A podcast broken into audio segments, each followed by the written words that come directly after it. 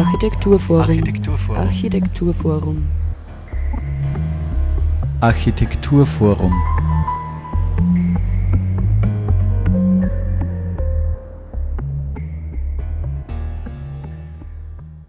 Hallo und herzlich willkommen zur aktuellen Sendung des Architekturforums Oberösterreich hier auf Radio Froh. Heute beschäftigen wir uns mit architektonischem Altbestand und wie Mensch diesen retten kann bzw. warum das wichtig wäre.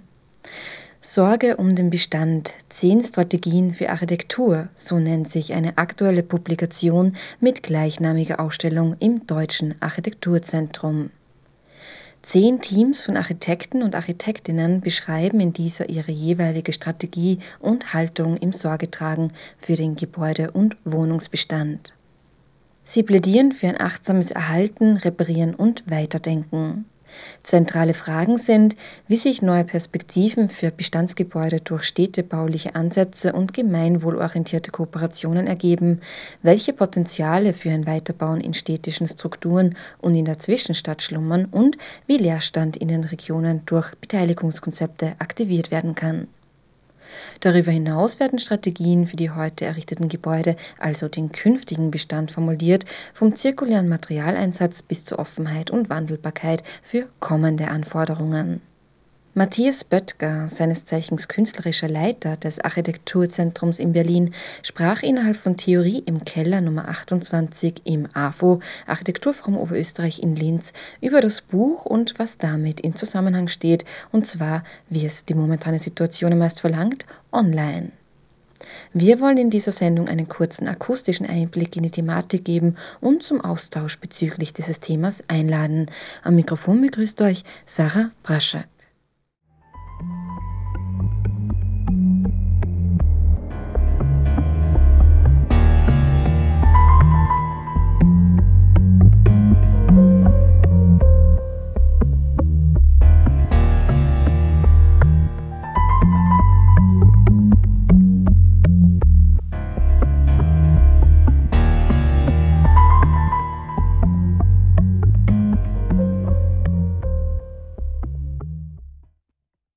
Etwa viermal im Jahr wird innerhalb von Theorie im Keller ein Buch vorgestellt.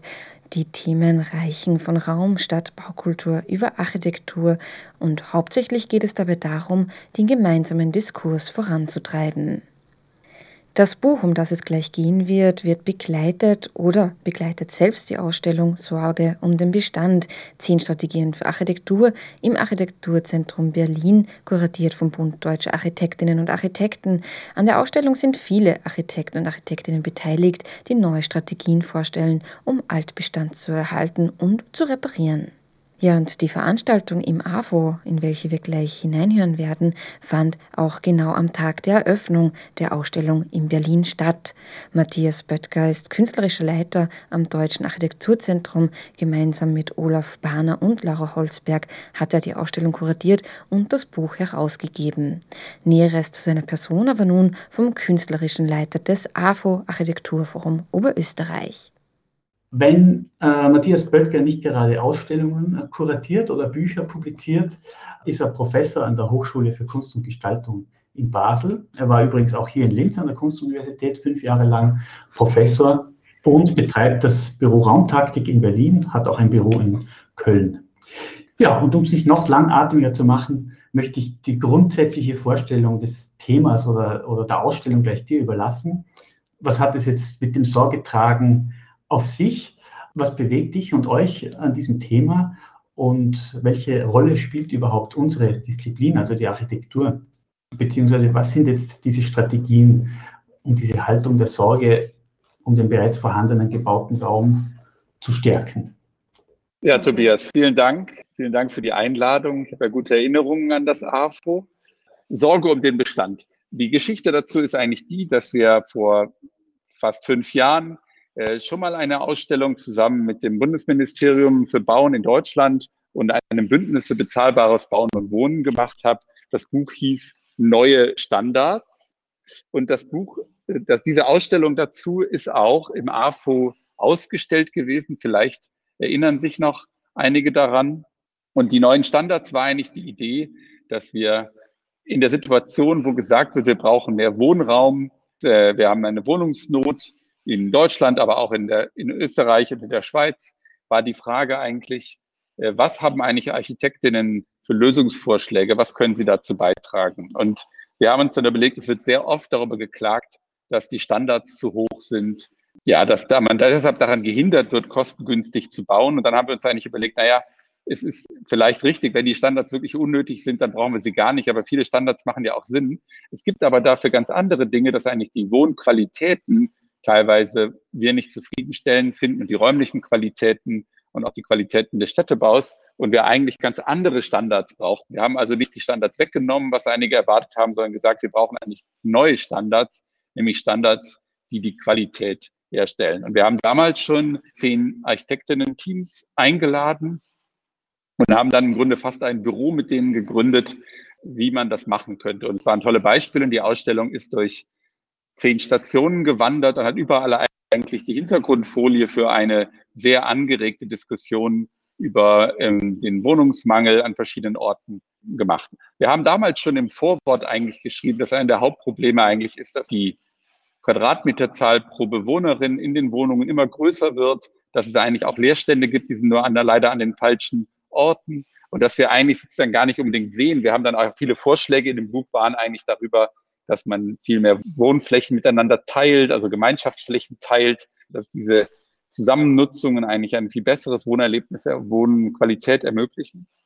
Und das haben auch alle Leute gut gefunden. Und dann haben sie aber eigentlich gesagt, naja gut, aber in Wirklichkeit wollen wir ja ganz normale Wohnungen bauen. Und jetzt haben wir hier eine coole Ausstellung, jetzt können wir ja mal loslegen und bauen ganz viele Wohnungen. Und irgendwie hat uns das auch ein bisschen zu denken gegeben, weil wir ja gleichzeitig gedacht haben, naja, das beißt sich halt mit anderen Fragen, die wir haben, die sich auf die Zukunft beziehen, dass wir eigentlich denken, Flächenverbrauch können wir eigentlich nicht mehr machen, auch die graue Energie, die in Gebäuden drinsteckt. Der Aufwand des Bauens ist ziemlich hoch.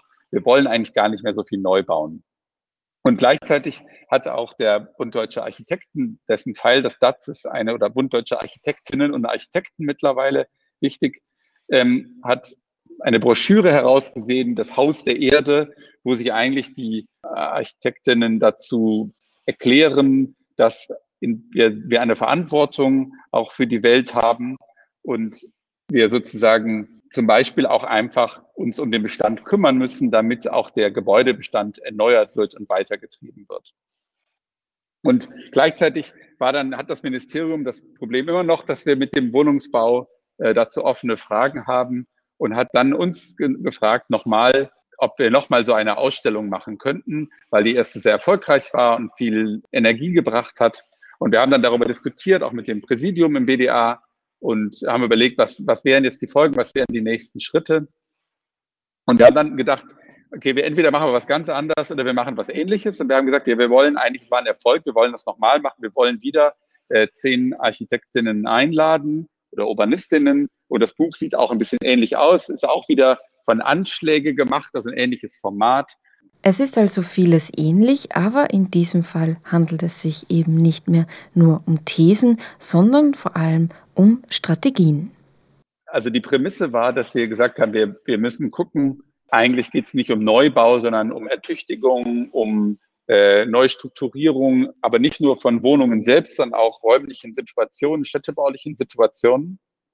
Und gleichzeitig gibt es, ist ja nicht, jetzt auch nicht so neu. Wir hatten zum Beispiel gerade die, kurz davor hatten wir im DATS, die ihr wahrscheinlich auch kennt, die schöne Ausstellung von Elke Krasny und Angelika Fitz, Critical Care hier zu Gast, die sich ja auch schon sehr stark um den Sorgebegriff gekümmert hat und ihn eigentlich für die Architektur fruchtbar gemacht hat, diesen feministischen Idee von Sorge tragen. Und ähm, die war hier zu Gast und wir haben auch darüber sehr viel gesprochen. Und wir haben dann überlegt, wir kombinieren das und deshalb will ich jetzt mal erklären, was für mich Sorge um den Bestand heißt. Für mich ist es halt wichtig, dass eigentlich dieses Wort, das ist ja ein Wortspiel, dass es eigentlich drei äh, sozusagen Sorgen gibt, die sich auf drei verschiedene Bestände beziehen. Also Sorge ist ja schon mal so ein Dreiklang, weil man kann eine Sorge haben, indem man besorgt ist, dass etwas schief geht. Man kann Sorge tragen, das ist also die Fürsorge, das Besorgtsein von etwas, dann die Fürsorge, indem man sich darum kümmert. Das ist diese, was auch Care-Arbeit ist, die Sorge. Und vielleicht ist es auch das Wort der Vorsorge, das da drin steckt. Das sind sozusagen drei Dimensionen eigentlich, die hintereinander geschaltet sind. Also Elke Krassin, die eben, wie gesagt, diese schöne Ausstellung mitgemacht hat, die hat in unserem Buch einen tollen Text gemacht, wo sie nochmal auch den Zusammenhang von Sorge und Architektur erklärt. Und es gibt eine Sorgetheoretikerin, Joan Tronto, die eigentlich erklärt, dass Sorgetragen viel mehr ist und dass ähm, auch die Architektur eine Form von Sorgetragen ist. Und Elke macht es dann nochmal klar, dass eigentlich, das finde ich sehr wichtig und spannend, dass wir gerade in so einer Pandemie erleben, dass die Sorge auch im Sinne von äh, es gibt Fürsorge, dass wir überhaupt Krankenhäuser haben, dass da Pflegepersonal ist. Das ist ja eine Vorsorge für eine Fürsorge. Und dass es vielleicht auch sinnvoll wäre, wenn sich äh, Architektinnen über Architektur und Gebäude in einer ähnlichen Art und Weise wahrnehmen, dass sozusagen die Bereitstellung von guter Stadt und guter Architektur eigentlich eine Fürsorge für die Menschen, die dort wohnen, ist und auch eine Vorsorge für Situationen, in denen es gerade nicht so gut geht und dass man eben auch gerade wie in so einer pandemischen Situation wie jetzt eigentlich eine Stadt braucht, die manche Sachen, manchen Teilen flexibel ist, dass die öffentliche Infrastruktur funktioniert, dass man vielleicht auch extra Räume hat, um Homeoffice zu machen und dass aber gleichzeitig man natürlich die Sorge hat, dass der Flächenverbrauch nicht so groß wird. Ich denke, da sind sozusagen Dinge, wo dieses, dafür sorgen, dass wir darin gut leben können, eigentlich total spannend sind. Und das ist natürlich klar, dass sozusagen dieser Sorgebegriff eigentlich eine Tätigkeit ist, die schon historisch gesehen relativ früh von der höher gestellten Berufstätigkeit abgekoppelt wurde und feminisiert wurde und dann eben oft äh, von Frauen ausgeführt wurde und damit auch abge, also es wurde auch abgewertet im Gegensatz zu dem heroischen Akt von äh, Politik oder von anderen Tätigkeiten. Und man könnte natürlich für die Architektur dann auch irgendwo herausfinden, dass eigentlich dieser eher heroische Akt der autonomen Architektur, das ist, womit wir viele Leute immer noch Architektur verbinden, wobei ich glaube, dass da auch ein Wandel passiert und gerade in Linz an der Hochschule, die ja in vielen Bereichen auch schon ganz anders über, über Architektur nachgedacht haben. Und deshalb an, der, an dem Punkt man auch dann überlegen könnte, die Sorge um den Bestand und andere Ausstellungen dieser Art könnten eigentlich zu einer neuen Auffassung von Architektur als dieser Fürsorgepflicht äh, für das gemeinsame Miteinander umgehen und miteinander wohnen und das sozusagen umdeuten. Und deshalb sagen wir eigentlich, dass Sorge um den Bestand einerseits diese drei Sorgeteile, also die Vorsorge, das Sorgen um und die Fürsorge, dass die sozusagen alle drin darin ähm, äh, verbunden sind. Und dann gibt es so den Bestand. Und der Bestand ist natürlich einerseits die Sorge um den Bestand der Erde, des Planeten, dass wir gerade im äh, sechsten Massenaussterben sind, dass wir einen Klimawandel haben, den wir nicht wirklich im Griff haben und dass wir einen Flächenverbrauch haben, an dem Architektur nicht zuletzt schuld ist, der auch wiederum in diese Biodiversitätsfragen reinspielt und auch andere planetarische Grenzen überschritten werden. Ihr kennt die Leier, äh, ist natürlich auch ein Problem von Gebäuden und von Bauen.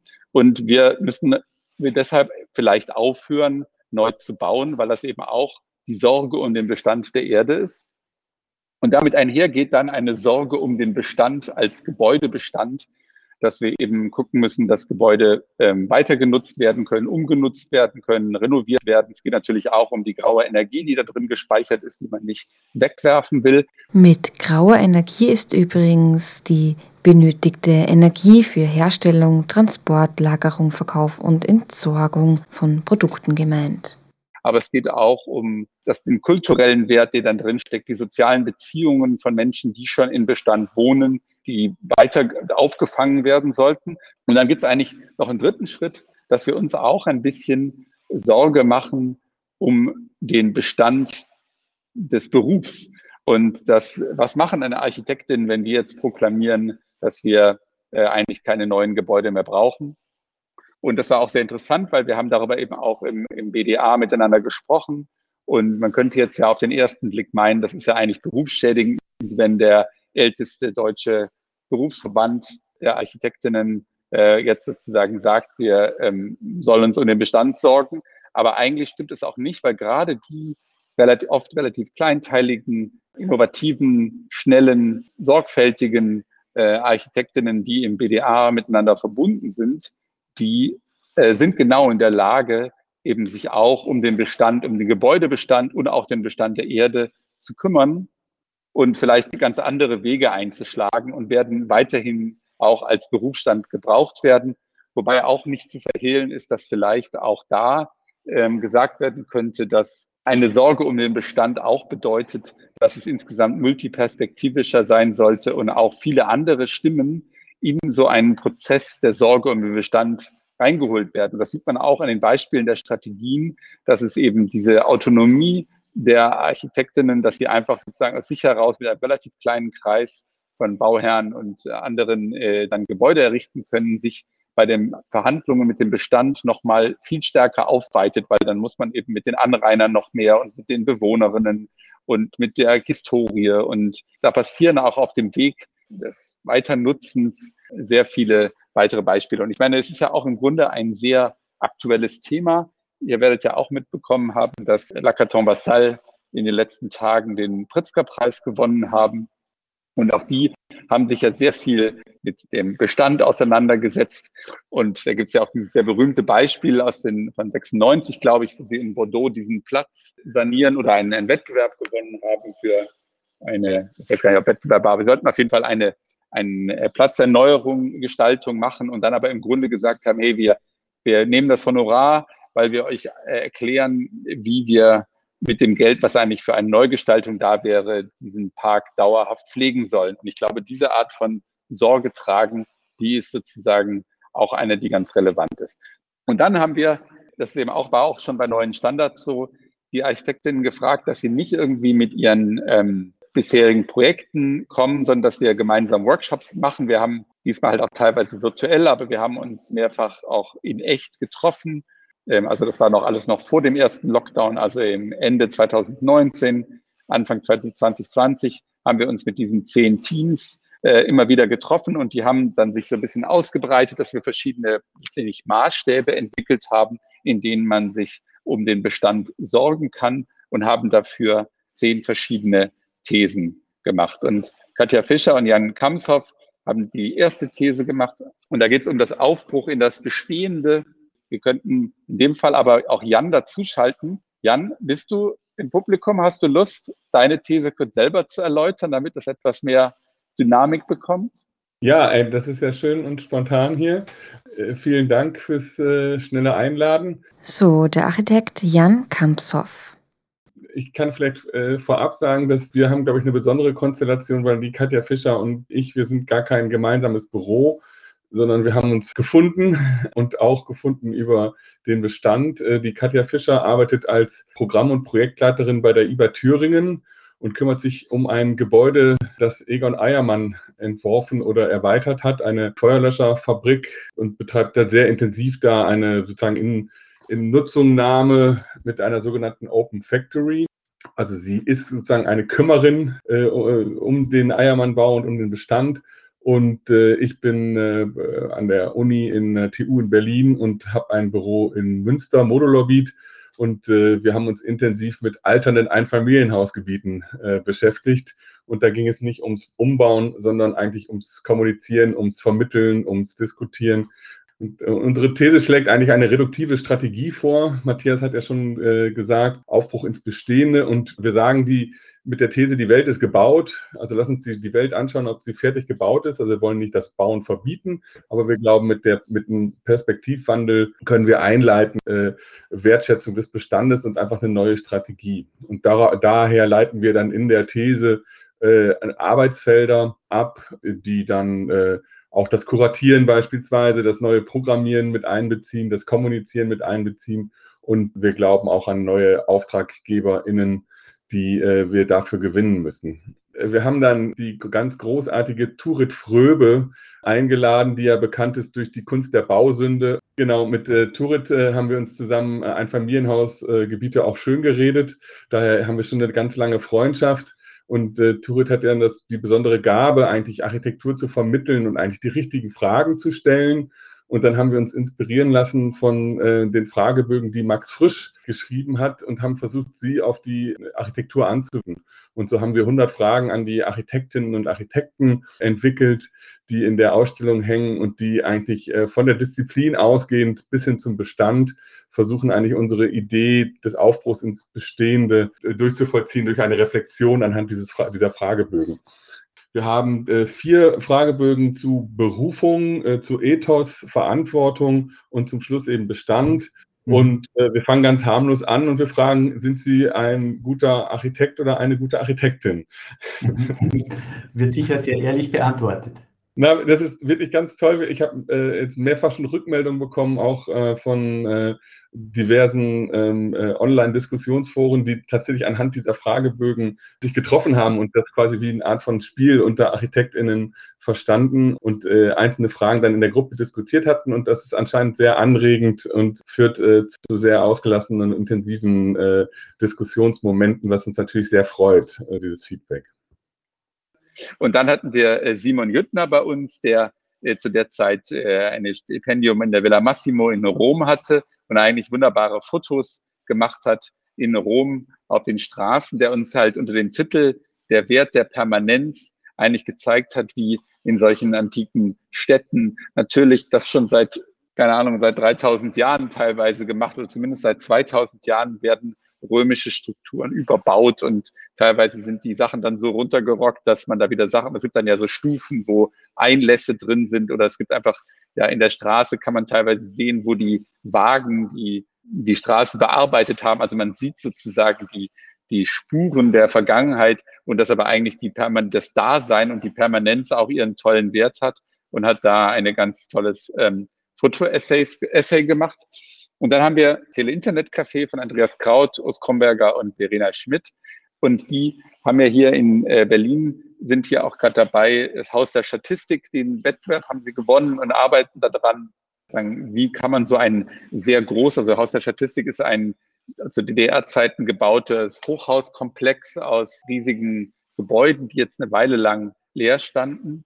Und Sie haben auf jeden Fall unter dem Titel Schön, dass ihr da seid, einfach mal gesagt, man muss auch, wenn die Gebäude teilweise nicht so wahnsinnig, ähm, naja, manchmal auch hässlich sein können, das will ich jetzt gar nicht über das Haus der Statistik sagen, aber dass sie einfach sagen, man sagt erstmal, schön, dass ihr da seid. Also dass eigentlich, das wie so eine Art von, wenn man halt seine komische Verwandtschaft zu Gast hat, dann sagt man, okay, ist schön, dass ihr da seid. Wir, müssen, wir sind halt jetzt hier zusammen, wir müssen miteinander umgehen und es gibt halt keinen Abriss oder so, sondern das sind eben diese Entwicklungen, die da ist. Und die haben ja da auch vor allen Dingen viel auch Befragung der Bevölkerung gemacht, die natürlich auch da ist. Also ich meine, das ist schön, dass sie da ist und nicht nur die Gebäude, sondern auch die schon vorhandene Bevölkerung.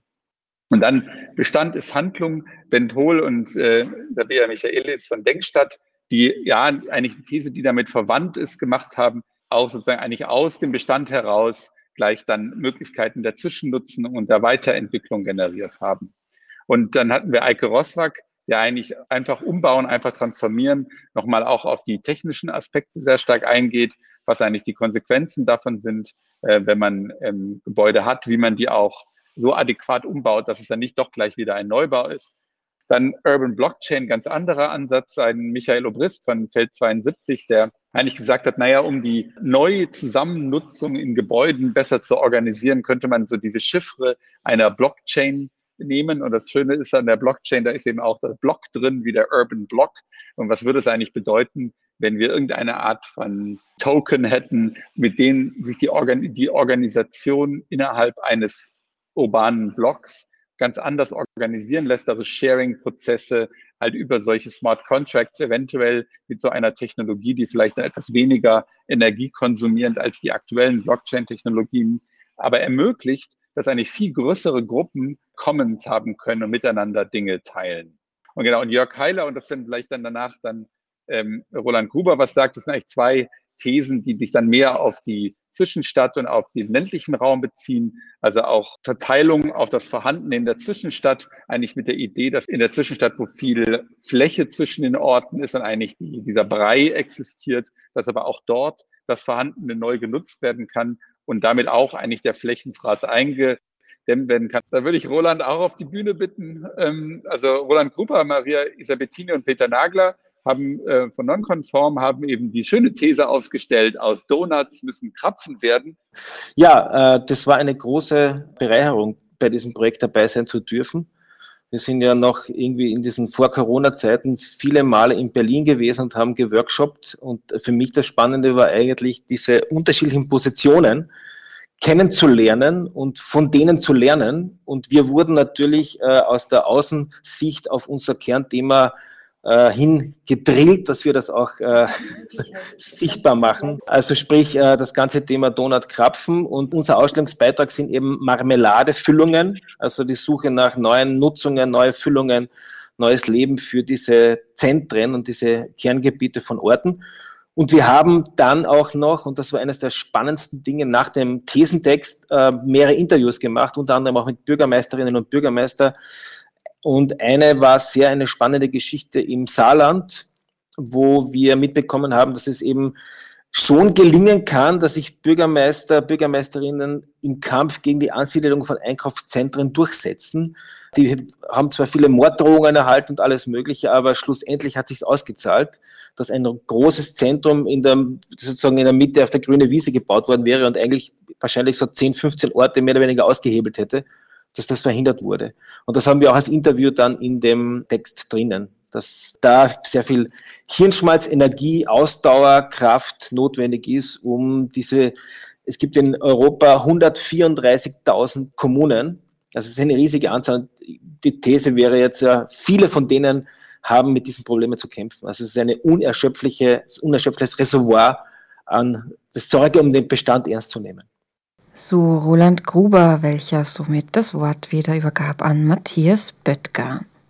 Danach haben wir die Strategie 9. Das ist eigentlich auch eine lustige. Das ist ähm, von äh, Dirk Hebel, der eigentlich sagt, äh, 100 Prozent Ressource, Bauten als Rohstofflager, der einerseits davon redet, dass auch zukünftige Gebäude so gebaut sein müssen, dass sie wieder recycelfähig sind, aber auch schon jetzt, dass sozusagen abgebaute Gebäude oder Dinge, die da sind, dass wir die weiter benutzen können. Und jetzt würde ich, wenn Aishin, bist du auch da, hast du Lust? Also Aishin, hat, Aishin Ipekci hat zusammen mit Camille Klaasse eine These gemacht. Camille Klaasse von NL Architects äh, und ich als Architektin hier aus Köln äh, Studio äh, haben bei einem Wohnwettbewerb äh, gemeinsam ein Projekt gewonnen, für das wir, also es ist das Wettbewerbsprojekt in Frankfurt gewesen, Wohnen für alle initiiert vom Deutschen Architekturmuseum, der Städtischen Wohnungsbaugesellschaft ABG und der Stadt Frankfurt. Und da waren wir eine von den vier Preisträgerinnen, äh, die da den äh, als erster Preis hervorgegangen sind. Und äh, für dieses Projekt haben wir ein Projekt aus Holz konzipiert. Und daher auch die Idee, wenn wir schon bauen, äh, weil im Grunde, wir haben ja gerade schon die Eingangsthesen und die Eingangskapitel ähm, gehört, die Welt ist schon gebaut, schön, dass ihr da seid, das ist im Grunde alles schon fertig und wir Architekten können, brauchen uns eigentlich ja nur um das, was schon da ist, zu kümmern. Aber wenn wir neu bauen, wie könnte man neu bauen und wie kann man diese Verantwortung übernehmen, wenn man neu baut? Also wie kann man eigentlich äh, auch die Verantwortung dafür übernehmen, für die Materialien, die wir äh, verbauen. Sprich, welche Ressourcen verwenden wir, wie, brau wie lange braucht eigentlich, wenn man überlegt, dass die Mutter Natur oder der Planet Erde Lieferant wäre, wie lange braucht eigentlich Mutter Natur dafür, diese ganzen Rohstoffe herzustellen, ob das Sand, Zement, Stein ist oder eben Holz. Und deswegen haben wir dann unser Projekt, was wir für Frankfurt entwickelt haben, dieses Wohnbauprojekt, das sind 26 Wohneinheiten, ähm, als Prototyp äh, untersucht und äh, entwickelt äh, und äh, analysiert und überlegt, wie viel Holz geht dabei eigentlich drauf, wie viel Fläche brauchen wir, wenn wir dieses Holz dafür äh, schlagen und äh, wie lange braucht dieses Holz, äh, um wieder nachzuwachsen. So, Aishin Ipekci. Ja, nähere Infos zur Ausstellung und zur Publikation Sorge um den Bestand, zehn Strategien für die Architektur des Deutschen Architekturzentrums findet ihr unter www.daz.de. Zu hören war heute hauptsächlich Matthias Böttger, aber auch Roland Gruber, Jan Kamshoff und eben zuletzt Aishin Ipekci und natürlich auch ganz kurz der interimistische Leiter des AFOs Tobias Hagleitner. Soweit ein kurzer Rückblick auf Theorie im Keller Nummer 28. Nähere Infos zu den Veranstaltungen im AFO Architekturforum Oberösterreich findet ihr wie immer unter avo.at da gibt es im April zum Beispiel ein performatives Village Drawing, den Baukulturstammtisch Nummer 29 und ein Soft Opening der Ausstellung Sehnsuchtsort Schule. Ja, und wir sind jetzt leider auch schon am Ende der heutigen Sendung angelangt. Ich hoffe, ihr hattet Spaß am Zuhören und seid auch nächstes Mal wieder dabei. Am Mikrofon verabschiedet sich für heute Sarah Braschak. Einen wunderbaren weiteren Abend noch.